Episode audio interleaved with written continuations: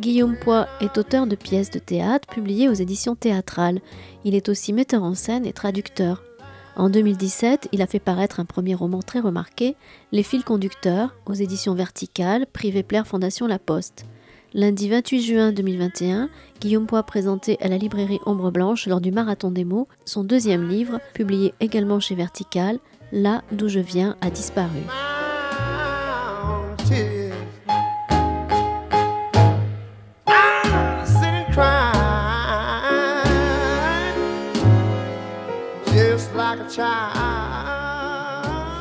Bonjour. Merci à tous d'être là dans le cadre du Marathon des mots et merci à Guillaume Poix de nous faire l'honneur d'être parmi nous euh, ce soir. merci beaucoup de votre invitation. Je suis hyper heureux d'être là. Merci. Euh, Guillaume, vous êtes l'auteur de plusieurs pièces de théâtre et de deux romans, Les fils conducteurs qui était le précédent et le dernier Là d'où je viens a disparu, publié aux éditions Verticales à l'automne dernier. Je sais que parfois, euh, pour les rencontres du marathon des mots, euh, nombreux sont les lecteurs qui n'ont pas forcément lu le livre avant. Le but, c'est aussi de vous donner envie. Donc, Guillaume, est-ce que vous seriez d'accord pour nous, même si c'est un livre qui, je pense, est un peu difficile à résumer, mais euh, voilà, mais est-ce que vous seriez d'accord pour nous en dire deux, trois mots? Bien sûr. Alors en fait, donc là d'où je viens disparu, c'est un roman, on dit, enfin on dit, je sais pas, c'est un roman choral, c'est-à-dire que c'est un roman qui se compose de, de différentes voix euh, qui tour à tour interviennent dans le roman pour traverser à la fois ce qu'elles qu'elles vivent, leurs émotions intérieures et puis les drames qu'elles vivent. Le roman il se passe entre 2015 et 2019. Euh, il se passe entre le Salvador, les États-Unis, la Somalie et la France. Et il met en présence, disons, des destins croisés de personnages qui, tous et toutes, à un moment donné de leur histoire, ont à, partir, à quitter leur pays. Euh, pour des raisons euh, économiques, pour des raisons de, violence, pour des raisons de détresse diverses. Et ces personnages-là vont donc tous entreprendre une traversée vers un, ailleurs, un, endroit qui est censé euh, représenter pour eux la possibilité d'une vie meilleure. Euh, j'ai dit que ça se passait aussi en France parce que les personnages français ont cette chance de ne pas avoir à quitter leur pays.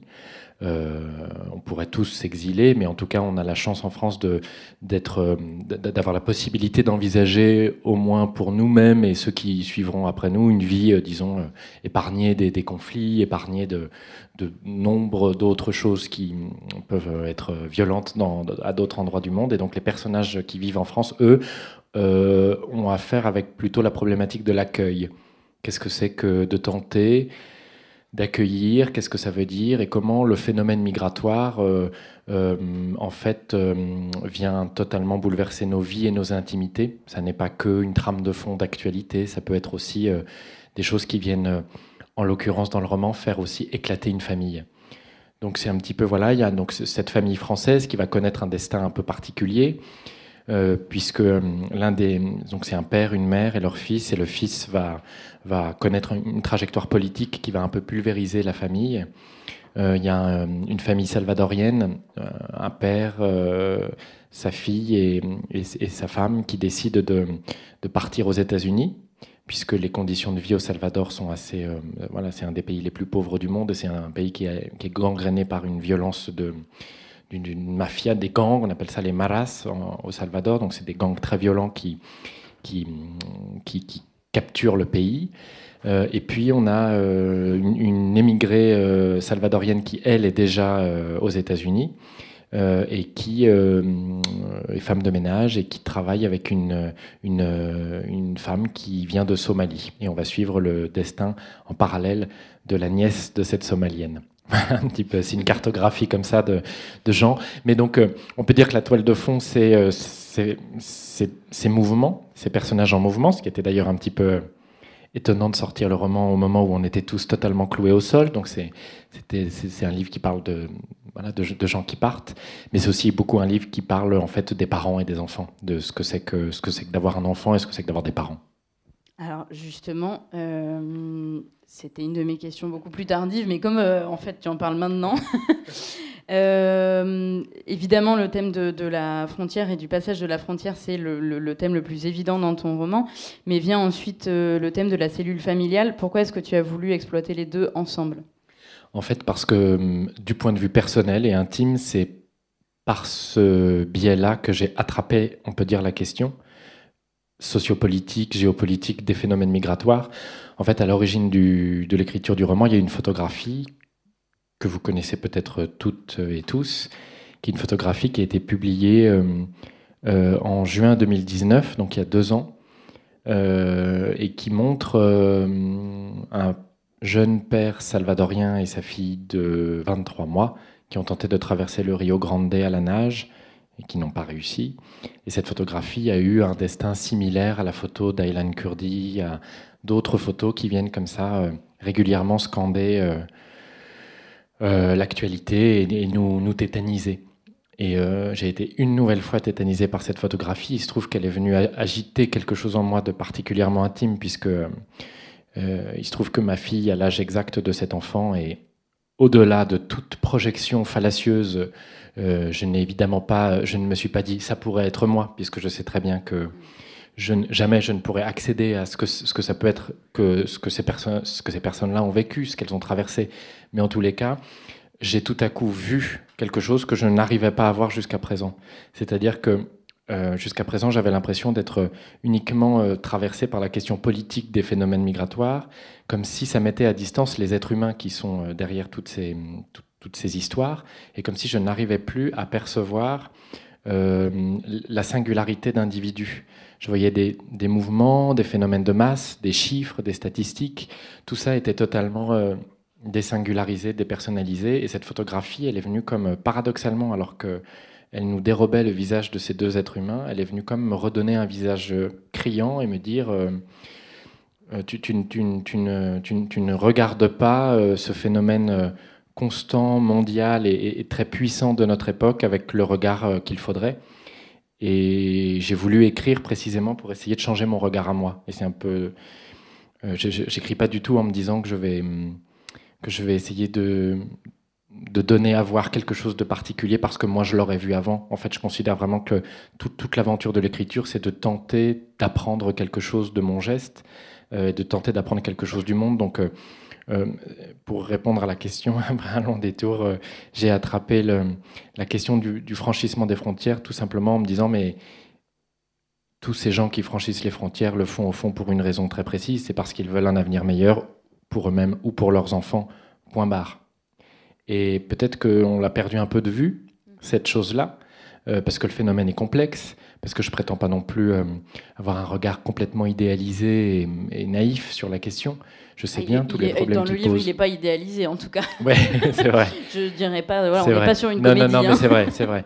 Mais en tout cas, c'est pour dire, euh, il m'a semblé que euh, déjà raconter le parcours, euh, la famille salvadorienne du roman est, inspiré directement du parcours de, de, ce jeune migrant et de sa fille.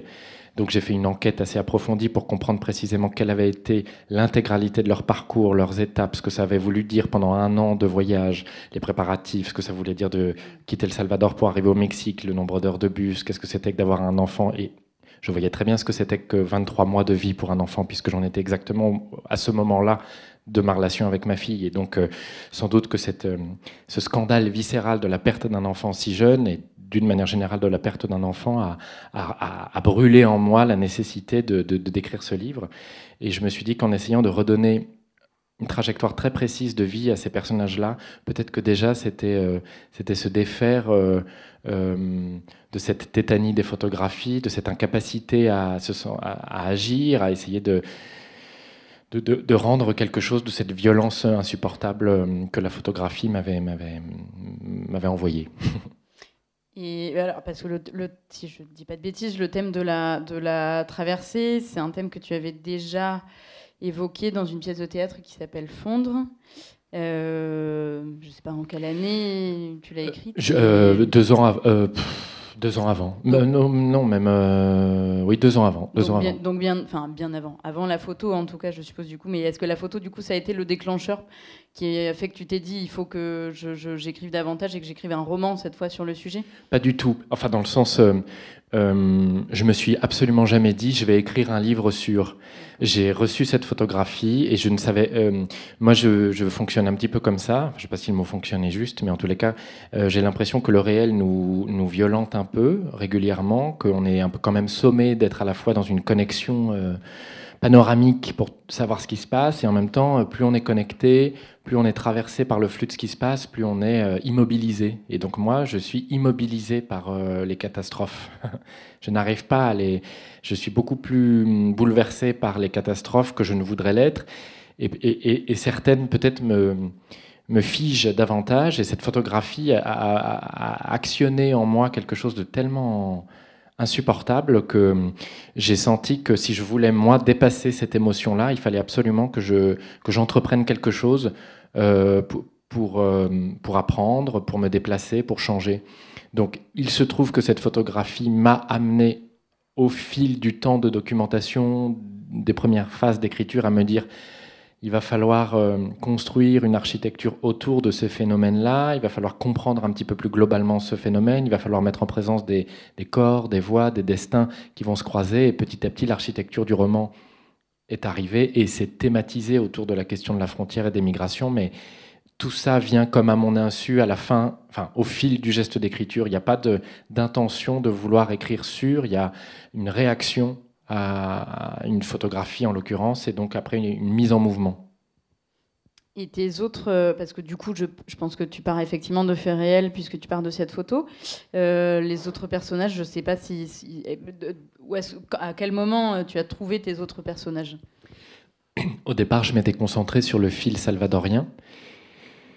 Et j'ai senti que il était, qu'il appelait les autres. Je ne sais pas comment dire. J'ai senti que je ne pouvais, je ne pouvais pas précisément pour que la trajectoire salvadorienne soit perceptible, qu'elle soit euh, assez puissante, euh, je me suis dit, il faut la mettre en lien avec d'autres trajectoires.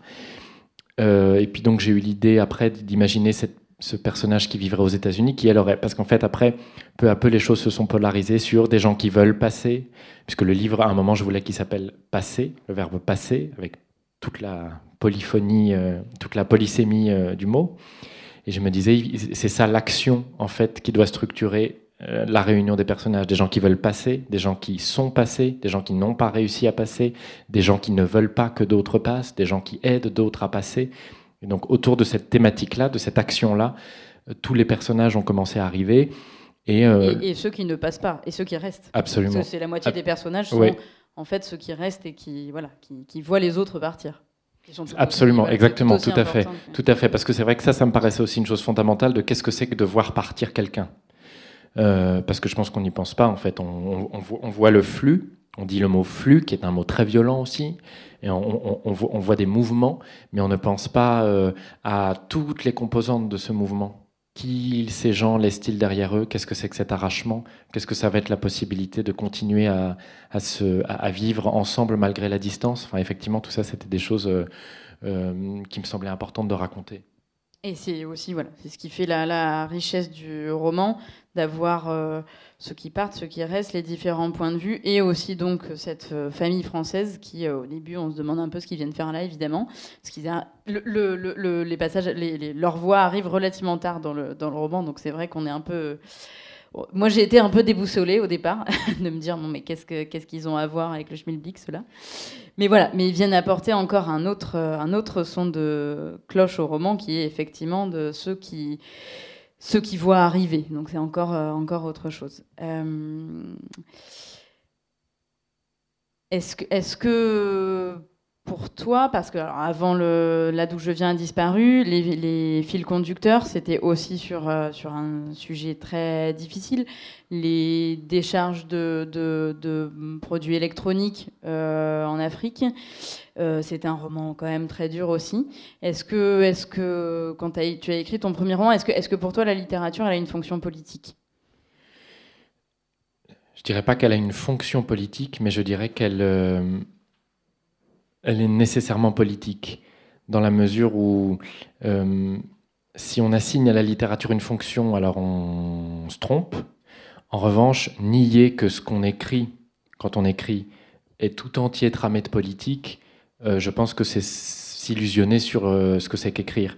Parce qu'en fait, on écrit évidemment avec qui on est, avec, euh, on est très poreux au monde, on a notre histoire, on a notre éducation, on a notre contexte social, on, écrit voilà, on écrit plein de toutes ces choses-là qui luttent en nous.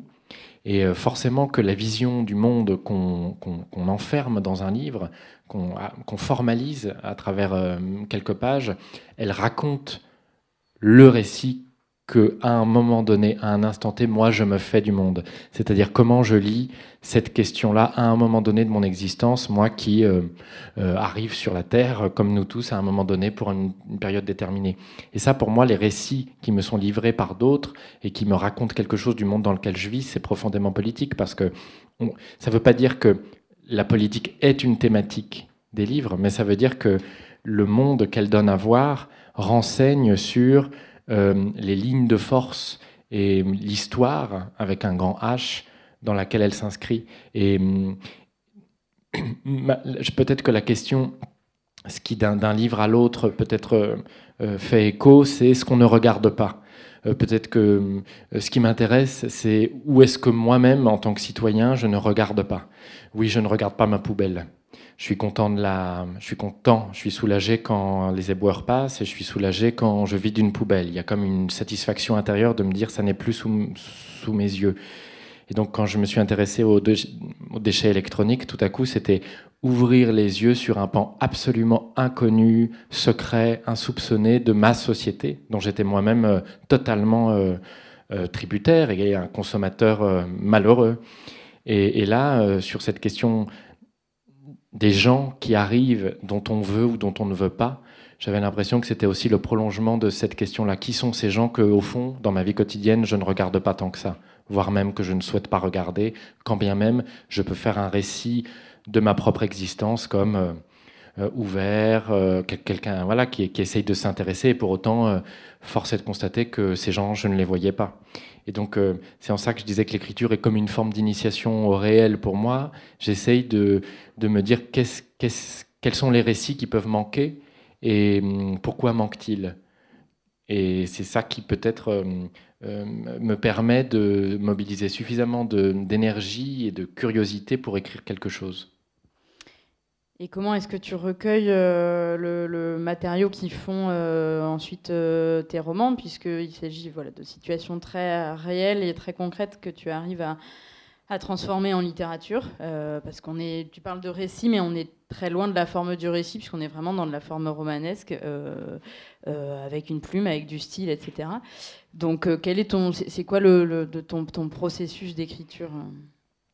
Il y a comme euh, toute une phase un peu carnivore de documentation euh, d'enquête, c'est-à-dire euh, comme n'importe qui ferait une enquête, donc regarder sur Internet, aller lire des livres, voir des films, écouter la radio, des documentaires radio, essayer de, balayer le spectre bibliographique ou de tous les documents possibles qui nous renseignent. Après, il y a parfois des rencontres c'est-à-dire euh, des rencontres ciblées pour essayer de comprendre mieux une chose en particulier, essayer de mieux approcher un domaine que la documentation a commencé à soulever. Et puis après, il y a un temps...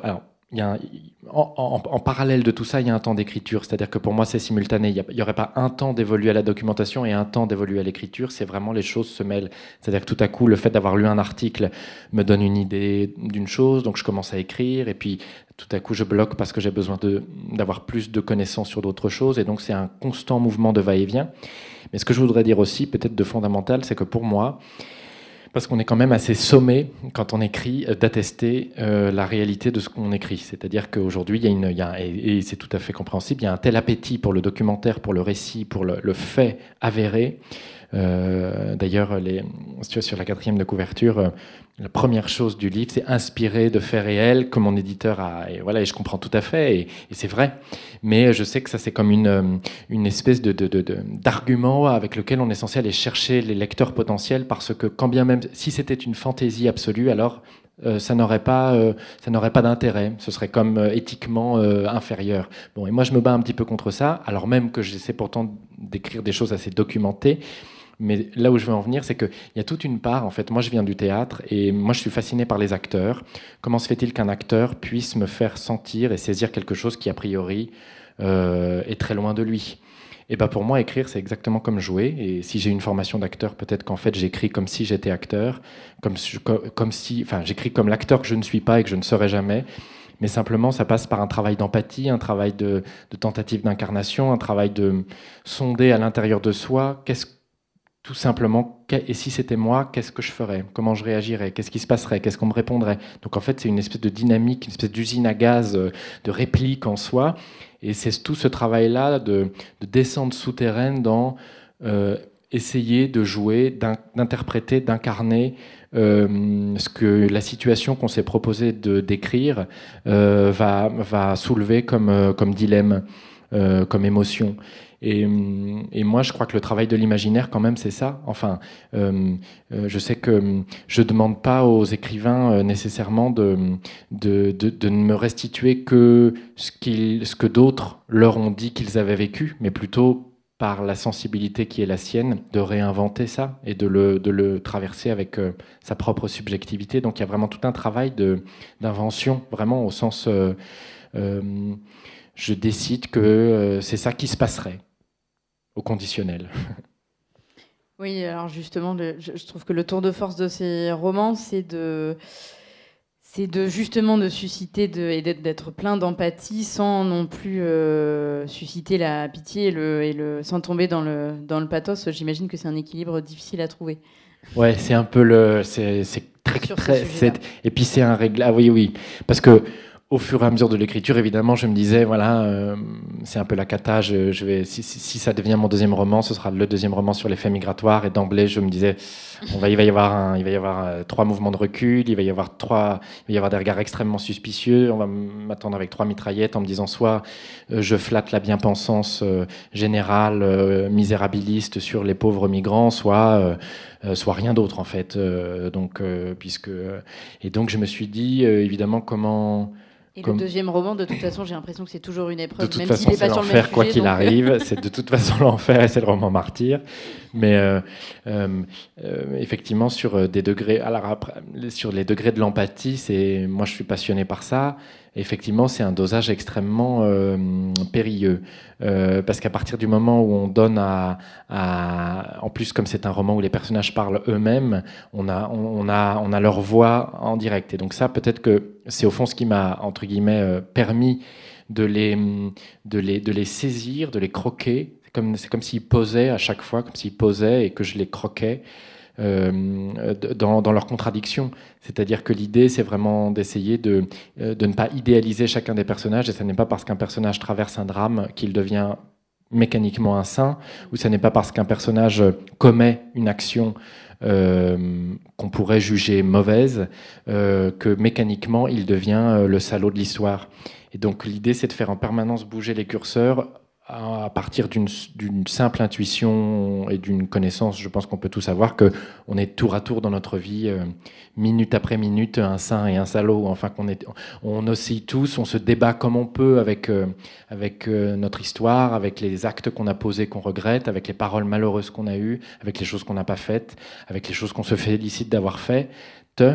Mais j'essaye d'écrire comme ça en me disant pour chaque personnage, je dois lui donner cette complexité-là, je, dois lui, je, je, ne peux pas euh, faire l'économie de ça, c'est la moindre des choses que je lui dois. Je lui dois d'apparaître de, de, euh, dans son trouble, dans le trouble qu'il ressent lui-même à vivre, qui est celui que je ressens moi. Alors, est-ce qu'au cours de l'écriture, tu as eu à, à, certains moments le sentiment, d'autant plus qu'en effet, tu as fait le choix de l'écriture à la première personne, pour tous les personnages. Est-ce qu'il y a certains moments où tu voilà, as ressenti le, une sorte de syndrome de l'imposteur?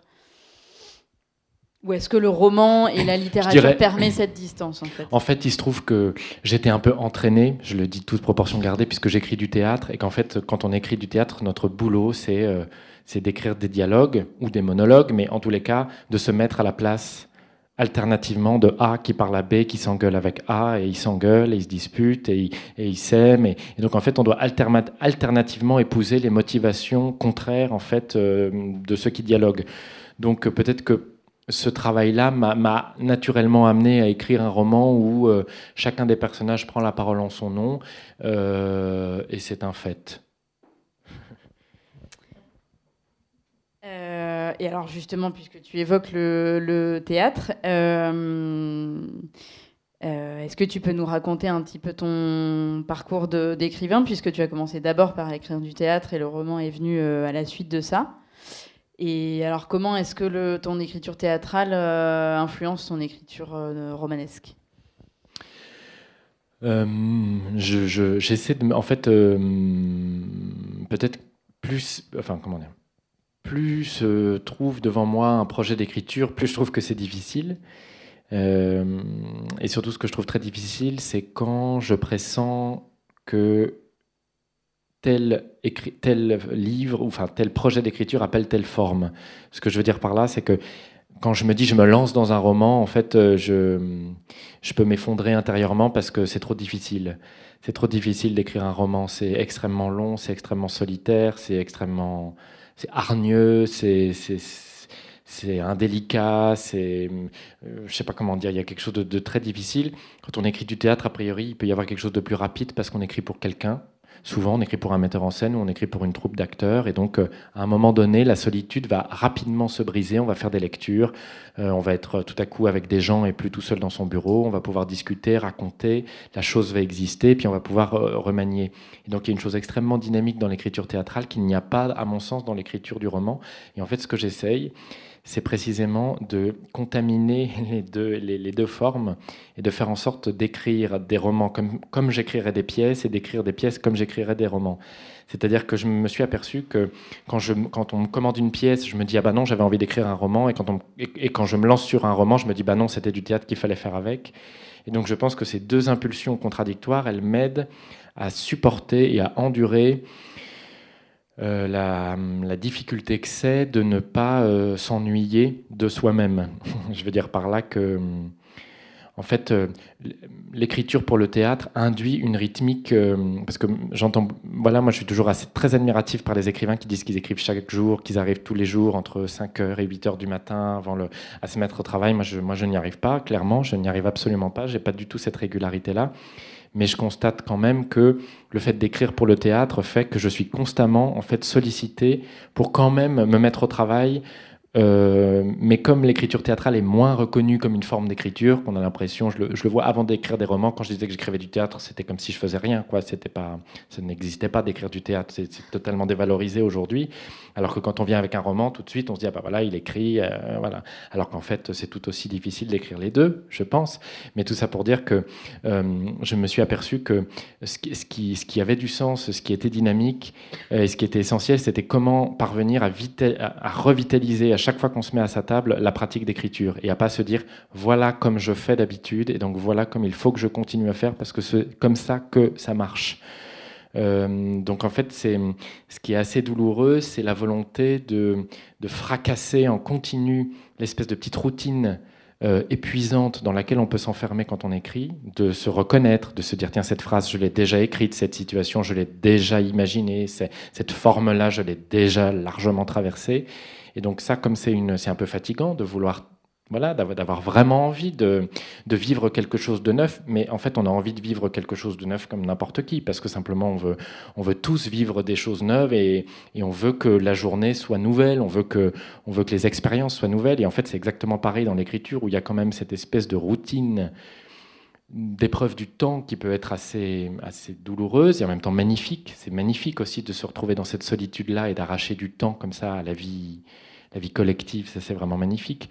Mais donc, euh, j'ai l'impression que la coexistence en moi des, des deux dynamiques d'écriture me permet de ne pas sombrer dans une forme de détestation de moi-même, puisque on peut quand même aussi se dire, bah voilà, je, je ne suis que ça et je ne ferai toute ma vie que, répéter indéfiniment cette petite musique intérieure, et, je pense que je, lutte contre ça.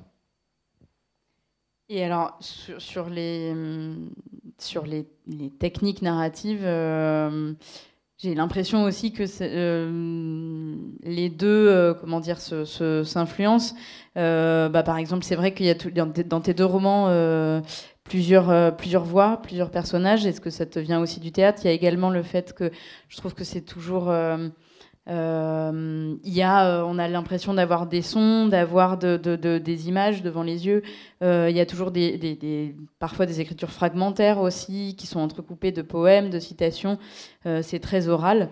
Est-ce que tu penses que ça te vient aussi du, théâtre, cette, cette, manière de construire tes romans? Sans doute. Et puis en fait, je pense que ça vient de mes propres lacunes.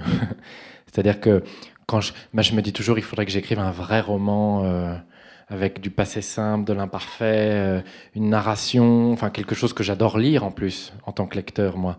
Mais simplement, je n'y arrive pas. Euh, donc je ne désespère pas d'y arriver un jour, mais sans doute que peut-être que je cherche la surprise euh, aussi bien pour moi, comme je le disais, que pour celui ou celle qui me fera la chance de me lire. C'est-à-dire essayer de faire en sorte qu'ils que ne se disent pas ça va être un long tunnel de 200 pages où vraisemblablement euh, je vois un petit peu les choses arriver, ou alors si je les vois pas, il n'y a, pas quelque chose qui viscéralement m'attrape, quoi. Euh, et je veux dire, euh, c'est extrêmement difficile à faire ça. Donc peut-être que comme je n'arrive pas encore là où j'en suis à, me fier simplement au, cours de mon écriture et à, à cette relation-là que je pourrais avoir de simplement dire quelque chose à quelqu'un dans cette simplicité-là, peut-être que je cherche encore à, braquer le livre, à braquer le lecteur, braquer au sens de le, de le, de le, de le faire réagir, quoi. De, le, de tout à coup se dire ah, ça va pas là où j'attendais, ou tout à coup, tiens, il y a une rupture dans le récit, il y a quelque chose qui vient, qui vient un petit peu, euh, je sais pas, euh, disjoindre la conception que j'avais. Donc euh, ça, vient évidemment du, sans doute du, théâtre, euh, le fait de, vouloir aller absolument euh, percer ce quatrième mur. Je pense que c'est ça que j'essaie de faire dans le roman, c'est de, sortir du papier pour aller attraper quelqu'un.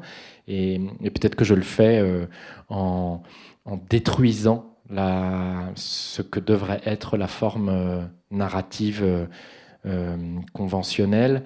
Et je dis conventionnelle sans aucune sans, aucune, sans aucun regard négatif. Enfin, c'est-à-dire que moi, j'ai un, enfin voilà, je, je, trouve que les, voilà, les, la pureté des romans du 19e siècle, je, enfin voilà, quand on lit Flaubert, tout ça, il n'y a, y a, rien, y a rien de plus absolument sublime et étourdissant. Donc, euh, simplement, c'est incroyablement difficile et je n'y arrive pas encore. Alors, je, j'ai pas perçu comme des lacunes euh, ce, ce voilà, ce, ce dispositif bah, pourtant, il y en a. à le dire. Euh, et alors, une dernière question, et ensuite tu pourras peut-être nous lire un passage. Euh, bah, c'est quoi la suite? C'est quoi quels, sont tes prochains projets? Euh, alors là, je travaille en ce moment sur un spectacle de théâtre qui sera créé à la Comédie de Valence en septembre et qui va venir au théâtre de la Cité. parce qu'en fait, je travaille beaucoup en ce moment avec une metteuse en scène qui s'appelle Lorraine de Sagazan avec qui j'ai fait, une adaptation de Platonov, L'absence de père, qui a joué, je crois, euh, il n'y a pas longtemps. Euh, et là, on prépare un autre spectacle qui s'appelle Un sacre, que j'écris donc, et qui euh, traite des fantômes, de la manière dont les morts sont présents dans notre vie. Alors, il se trouve que ça, ça, ça a fait, on a fait une depuis le mois de janvier, avec cette metteuse en scène, on a fait plus de 300 rencontres pour. Euh, on a interrogé les gens sur la thématique de la réparation. On leur a demandé dans leur vie est-ce qu'il y a quelque chose que vous n'avez pas réparé? Est-ce qu'il y a quelque chose que vous auriez aimé réparer? Ou est-ce qu'il y a des choses réparables ou irréparables? On a interrogé des gens dont c'est le métier de réparer. Et donc, on a retranscrit tous ces entretiens. Et à partir de là, on a aperçu qu'il y avait en majorité des gens qui nous parlaient de deuil problématique, de sépulture impossible, de rapport avec leur mort troublant.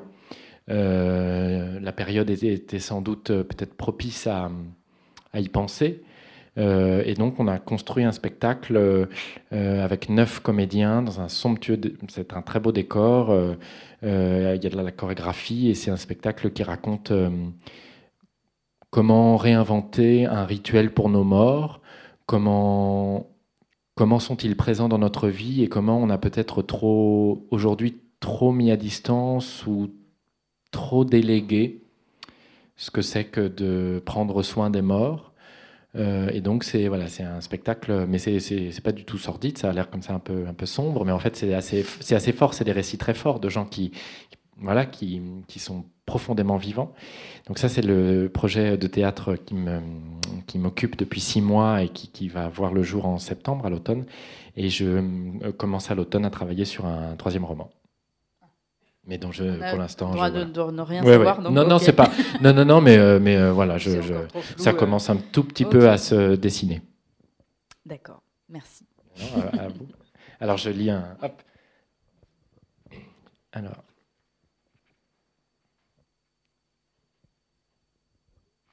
Pardon. Hop, je cherche.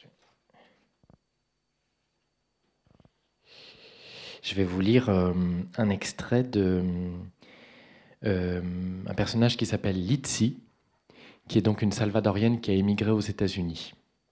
Donc, euh, elle vit à Somerville, dans le New Jersey, et ça se passe en 2017. Je n'y suis pas. Je regarde sur Fox News les centaines de femmes coiffées d'un bonnet rose défiler dans les rues de Washington et ailleurs dans ce pays, et je me demande si je suis à ma place, si j'ai vraiment le choix, si j'ai fait le bon, si ça me concerne. La prestation de serment a eu lieu hier. Est-ce que tout va changer? Aujourd'hui, les gens marchent contre le président élu, et moi je me souviens de la dernière fois que j'ai fait ça, marcher. Marcher des heures dans le désert, sur des pierres, des graviers, de la terre fendillée, la poussière qui s'insinue dans les chaussures, ensable les chevilles, tourbillonne et fouette la nuque à cause des rafales de vent. La poussière qui s'agglutine dans les tympans, assourdit, pénètre la bouche, grignote les gencives et les embrase, goût de miel brûlé, de feu, d'humus.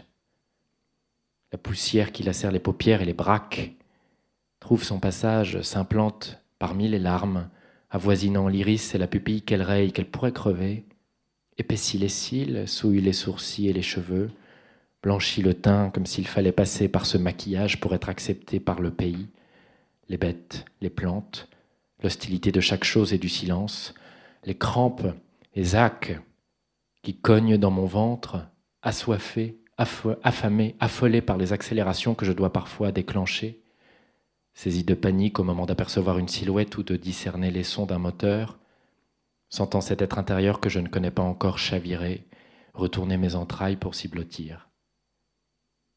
Les heures longues, étrangement calmes pour la plupart, rythme abrutissant des pas qui se succèdent, dessinent des empreintes dont je redoute qu'elles me trahissent, pas le temps de les effacer, pas le temps de nettoyer mes traces, pas le temps de brouiller les pistes, avancer, gagner du terrain, s'approcher, toucher du pied la frontière, et l'enjamber d'une foulée à peine plus grande à peine plus folle que les autres.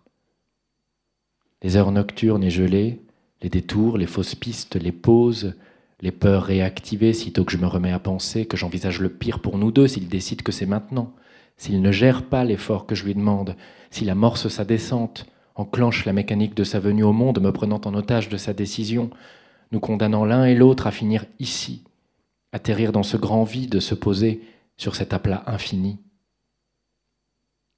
les heures pendant lesquelles le doute m'accable, prostration des idées, les heures où je m'assieds, soudain recommence à penser. On pense pas en marchant. En tout cas, moi, j'y parviens pas. Tout entière, je suis dans la marche, incapable de former une chaîne de sens, engourdi par la sensation. Contact de la peau avec la chaussure, de la chaussette avec la semelle, de la semelle avec le sol, frottement, raclement, faux pas, caresse répulsive à force d'occurrence, sang, déferlement de douleur sous la plante des pieds, les talons, les orteils, les genoux, stone, effaré de la lenteur et du risque. J'ai accouché à San Diego le 4 novembre 2008, le jour de l'élection américaine. Gros bébé. 23 heures de travail, je voulais qu'il m'achève, à la fin j'en pouvais plus. Épisiotomie, près de 4 kilos, j'ai pleuré comme une automate, d'épuisement, de découragement, de solitude, d'euphorie. Je voyais tout en technicolore, en panoramique, comme si ma vision s'était élargie, comme si j'étais entré dans le film, tous mes fantasmes prenant corps, les silhouettes s'activant autour de moi, s'emplissant de chair, la langue large, habile et véloce catapultée dans mes oreilles, martelant mes tempes à la cadence d'un refrain populaire. Nouveau monde conquis. C'était une semaine après avoir franchi la frontière, j'avais réussi à passer, sans bruit. Je me suis terré dans un motel avec l'argent économisé pour le voyage. J'ai dormi pendant trois jours. J'ai mangé des Doritos et du beurre de cacahuète. J'ai regardé la télévision et j'ai pris des bains. Je me sentais reine. J'ai perdu les os sur la moquette bleue de ma chambre miteuse qui avait pour seul luxe une baignoire.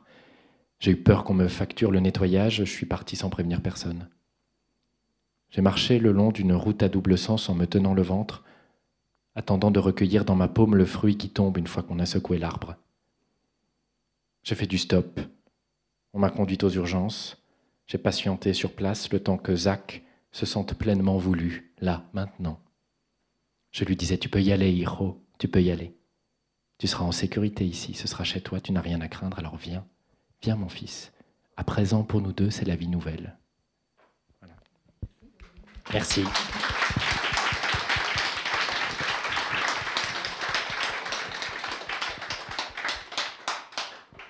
Est-ce qu'il y a des questions dans l'Assemblée? N'ayez pas peur. Bah, s'il n'y a aucune question, on va. Ah, ah quand même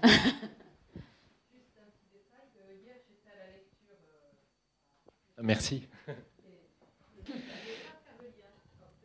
Ben oui, oui, en fait, c'était euh, parce qu'hier, j'ai choisi. Bon, je, je, voulais choisir autre chose. Je voulais choisir le fil salvadorien au début, qui est plus conforme avec ce que la quatrième de couverture raconte. Et puis, j'ai eu un peu peur. C'était dimanche, il pleuvait, il y avait les élections. Je me suis dit, ça va être ultra plombant. Enfin, ça va, on va vraiment finir tous. Puis, on, voilà, je me suis dit, on s'est pas vu depuis tous, depuis je ne sais combien de temps. Ça va, on va tous vraiment partir. Euh, euh, laminé quoi. donc je me suis dit mm, non, et je sentais que qu'il fallait il fallait trouver quelque chose de plus de plus de plus incarné, peut-être de, moins de moins douloureux. Euh, après, euh, le problème des quatrièmes de couverture, c'est toujours c'est toujours compliqué. Alors la quatrième, elle dit quand même que qu'est-ce que les frontières ne parviennent pas à effacer du lien entre parents et enfants? Et ça, c'est vraiment au cœur de... C'est qu'à un moment donné, dans l'histoire française, l'action du fils sur une frontière va pulvériser cette famille et va, les rendre étrangers les uns aux autres. Parce qu'en fait, une des choses qui m'a semblé assez, assez, assez forte à, éprouver en fait au fil du temps de ma vie, moi je m'aperçois que je, à la fois, euh, depuis que j'ai eu un enfant, je vois mes parents autrement. Enfin, je, je, je m'aperçois de ce qu'ils ont vécu, de toutes les choses, toutes les choses euh, que les récits que je m'étais fait sur eux changent à partir du moment où on a un enfant. Euh, et en fait, il me semble que dans la vie, euh, les gens, notre famille, ceux avec qui on a grandi, ceux, qu'on va, à ceux à qui on va donner la vie, tout ça, en fait, on ne cesse au cours de notre vie de les trouver à la fois très, très proches et très étrangers, très familiers et très autres. Et je me suis dit, il faut dans le livre peut-être raconter ça aussi. Qu'en fait, peut-être, euh, euh, parce je, je, peux me sentir beaucoup plus proche de quelqu'un à l'autre bout du monde que de mon fils ou de mon père tout à coup. Et qu'en fait, la relation d'étrangeté, c'est un peu l'espèce d'ombre qui peu à peu se déplace sur le livre. C'est l'histoire d'une famille française qui voit les autres comme des étrangers. Et puis tout à coup, elle s'aperçoit qu'en fait, les étrangers sont devant eux, quoi et qu'en fait, au fil du temps, cette structure de, père, fils, mère, ils sont chacun, ils se sont comme, c'est un peu comme un, comme un mobile, et en fait, peu à peu, les liens se sont, se sont décalés, et en fait, ils s'éloignent inexorablement comme des continents à la dérive, et en fait, ils s'aperçoivent qu'ils sont beaucoup plus loin, en fait, que pour aller, que pour aller retrouver son fils. En fait, c'est beaucoup plus loin que ce qu'il avait cru, parce que comme ils étaient ensemble, il y a une espèce de d'évidence qui n'a plus été jamais euh, questionner. Et en fait, peut-être que ça répond à une hantise que j'ai de devenir étranger à mes parents, de devenir que ma fille me devienne étrangère, que, que ma femme me devienne étrangère, que l'impression que je lutte toute ma vie, parce que je me sens devenir étranger à moi-même aussi parfois, je sens dans ma vie que, que, je, que je change, que, ce, que, que celui que j'étais, celui que je serai, celui que je suis, il y a celui que je suis dans dix minutes, tout ça, je, je, sens que tout ça ne cesse de se décaler. Et je me dis, euh, je me dis, on est un peu comme du bois qui joue avec le temps, avec la pluie, avec l'humidité, avec le froid. Et cette famille, c'est un peu ça. C'est que tout à coup, euh, euh, ce qui paraissait très très lointain, différent, divergent, étranger, en fait, il est juste à côté de soi. C'est ça, c'est là que c'est étranger. En fait, les autres, tout à coup, on peut, on peut avoir avec eux une relation tellement plus intime, tellement plus évidente, tellement plus forte. Moi, il m'est arrivé d'avoir des rencontres comme ça dans, dans, des salons ou pour des spectacles. Ça, tout à coup, une rencontre extrêmement forte avec quelqu'un, une intimité qui se crée et aucune étrangeté. Alors que quand je vais retrouver mes parents, parfois, il va me falloir mon frère ou ma sœur. Tout à coup, il y a le temps qu'on qu'on se défasse des étrangers qu'on est devenus les uns pour les autres. Je pense que ça, c'est c'est une chose que je voulais dire dans le livre, et peut-être qu'il aurait fallu axer la quatrième de couverture là-dessus et qu'on l'a pas fait. Mais c'était une galère sans nom, la quatrième de couverture, c'est une horreur. Moi, je pense qu'il faudrait juste mettre un extrait, et puis point barre. Il ne faudrait pas faire des espèces de dissertations, commentaires sur ce qu'on a essayé de faire, ce que c'est magnifique, que c'est extraordinaire, qu'aucun n'a jamais fait comme ça. Parce que du coup, on est tout pato, à dire que c'est extraordinaire, alors qu'on dit, bah, j'en sais rien si c'est extraordinaire, et puis, puis en même temps, on dit des choses un peu un peu, un peu bébête. Donc bon, euh, voilà, faut pardonner la quatrième, mais, mais je vois, mais c'est dommage parce que ça, ça va, ça empêche d'aller, d'aller dans le livre et ça, c'est triste. Oui, oui, oui, oui. Mais c'est un peu l'histoire. En fait, euh, parce que en fait, ce qui est bizarre, c'est que quand on écrit, il n'y a pas, il a pas d'instantanéité. En fait, l'écriture, l'écriture, elle prend du temps. Et donc soi-même, on change en fait. C'est-à-dire que je commence l'écriture et puis six mois plus tard, je l'écris toujours, mais j'ai tellement changé, je me suis, j'ai tellement, ouais, j'ai tellement changé que tout à coup le livre, il, est comme, euh, il change aussi quoi au fur et à mesure, et puis il se fait rattraper, puis en même temps, il faut tout le temps revenir et s'assurer qu'on suit le fil. Et c'est bizarre en fait de donner une forme figée et comme morte en fait à un état de la pensée qui a été tellement vivant et qui ne cesse de l'être. Évidemment que si je devais le réécrire, je ferais tout différemment. Et c'est tout le temps comme ça, donc c'est violent aussi de se dire on a, on a comme tué une pensée dans le langage. Alors après, pour le meilleur, hein, moi je suis ravi que, tant d'auteurs aient tué leur pensée pour en faire des livres, mais euh, quand même, je me dis, euh, peut-être c'est ça que j'aime au théâtre, c'est qu'on ne peut pas le tuer, ça. Au théâtre, on est là, et c'est plus là, quoi, mais au moins ça a été là, et puis ça peut pas être tué, mais ça aura été là, donc peut-être que... Je parle trop. Pas du tout, on est là pour ça. Il y a d'autres questions? Ou remarques d'ailleurs, hein, ce pas forcément des questions, mais. Et bah, s'il n'y en a pas d'autres, alors peut-être que ceux qui veulent se faire euh, dédicacer le livre. Euh, voilà, il n'y a pas d'obligation. Il n'y a pas d'obligation, évidemment. Merci, beaucoup. Merci. merci. à vous et merci, à Guillaume. Merci.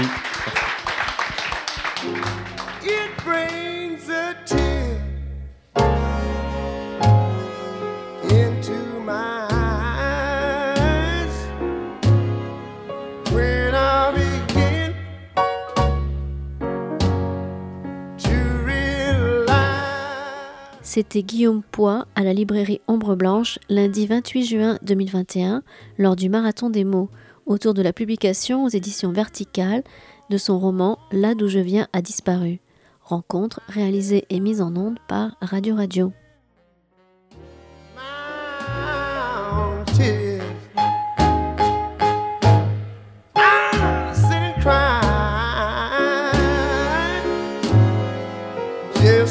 child.